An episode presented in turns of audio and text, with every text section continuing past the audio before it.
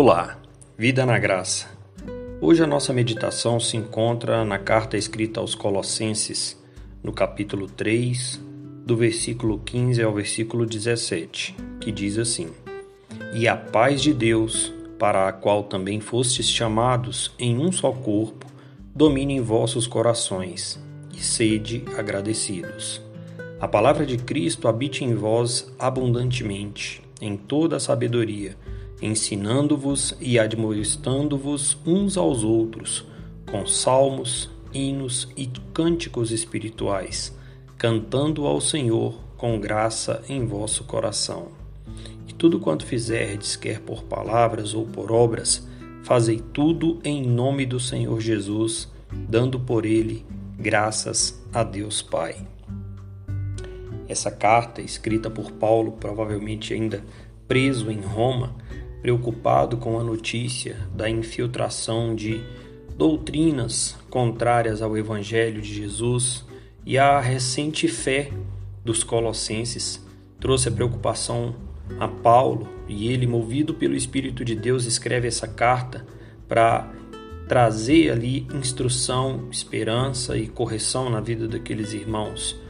Vocês podem observar que sempre quando tra se trata do Evangelho, as palavras instruir, admoestar, exortar, sempre, suportar, sempre são palavras que estão é, aí dentro do contexto do Evangelho para a vida do cristão.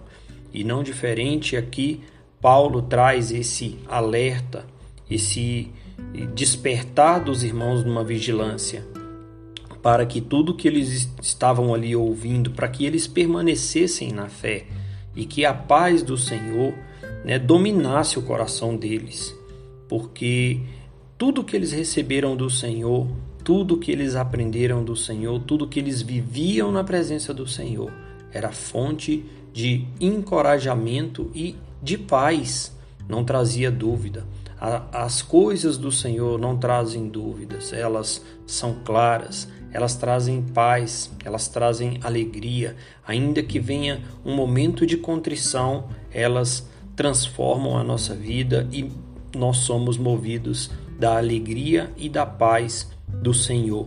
E é ao qual nós fomos chamados em um corpo, né, que deve ser dominado aí no nosso coração essa paz. Só que para essa paz é, é, reinar e não é de qualquer forma. Paulo ainda instrui para a gente ser agradecido porque temos a paz do Senhor e não deixarmos nos levar ou sermos conturbar, conturbados né, com coisas completamente diferentes daquilo que aprendemos do nosso Senhor. Mas para que essa paz aconteça na minha vida e na sua vida, nós também devemos buscar a paz de Deus. A gente precisa deixar o nosso coração ser dominado por essa paz. E aqui no verso 16, Paulo diz: Olha, a palavra de Deus habite ricamente em vós. Uma das versões vão dizer assim, e aqui ele fala abundantemente. Mas não é de qualquer jeito, além da palavra em ter que encontrar lugar dentro de nós, tem que ser de forma abundante, tem que ser com riqueza, tem que ser com constância. Não é apenas decorar um texto por decorar ou sair repetindo como muitos dos, dos religiosos daquela época, de outras épocas e da nossa própria época fazem, né? Vãs repetições de palavras. Em muitos textos, o Senhor fala que em determinados momentos da história o povo louvava ele com os lábios, mas o coração estava distante.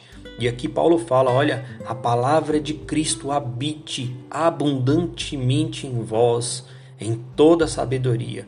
Não é de qualquer jeito, é em toda sabedoria, na sabedoria de Deus.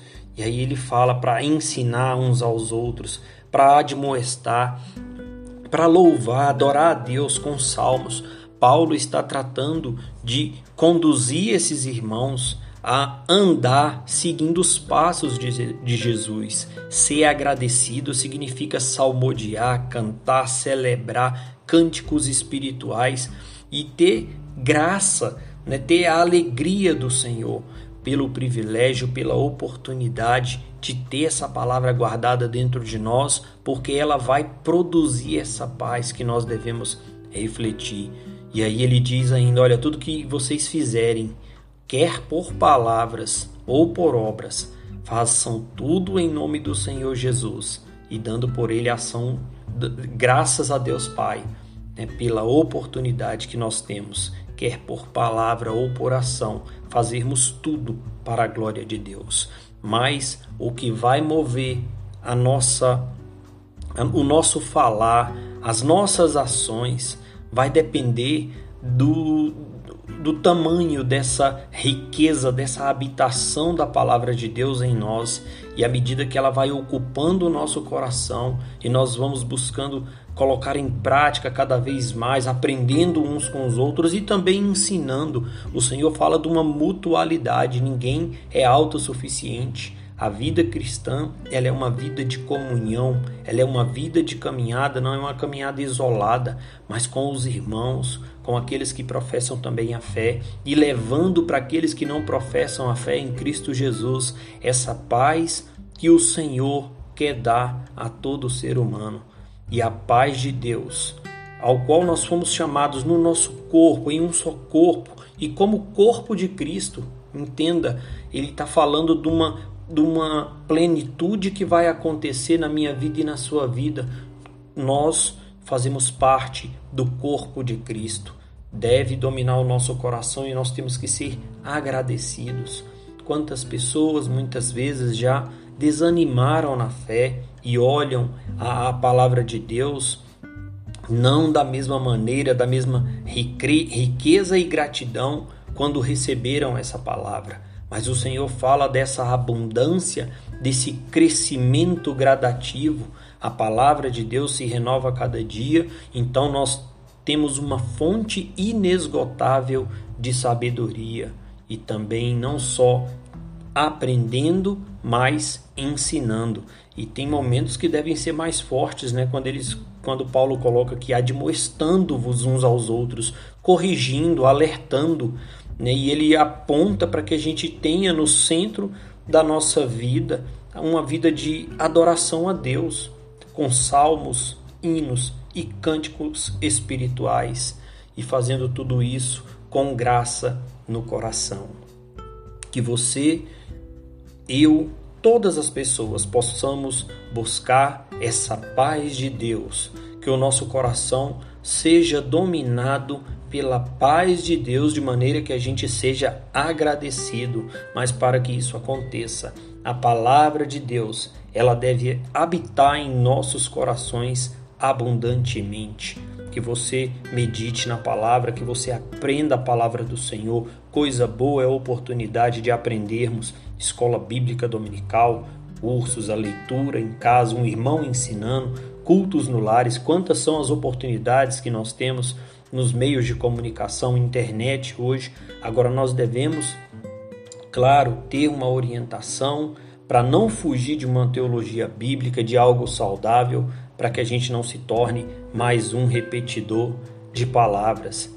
E também tendo cuidado com o propósito de tudo isso aqui, que Paulo, usado pelo Espírito Santo, foi impulsionado a escrever para que as pessoas vivessem de forma alerta, ter a paz de Deus no coração. Imagine quanta informação aqueles colossenses estavam recebendo novos na fé, muitas filosofias, muitos ensinos, assim como nos dias de hoje e hoje até mais, porque nós temos informação aí na internet, muitas pessoas que pensam diferente.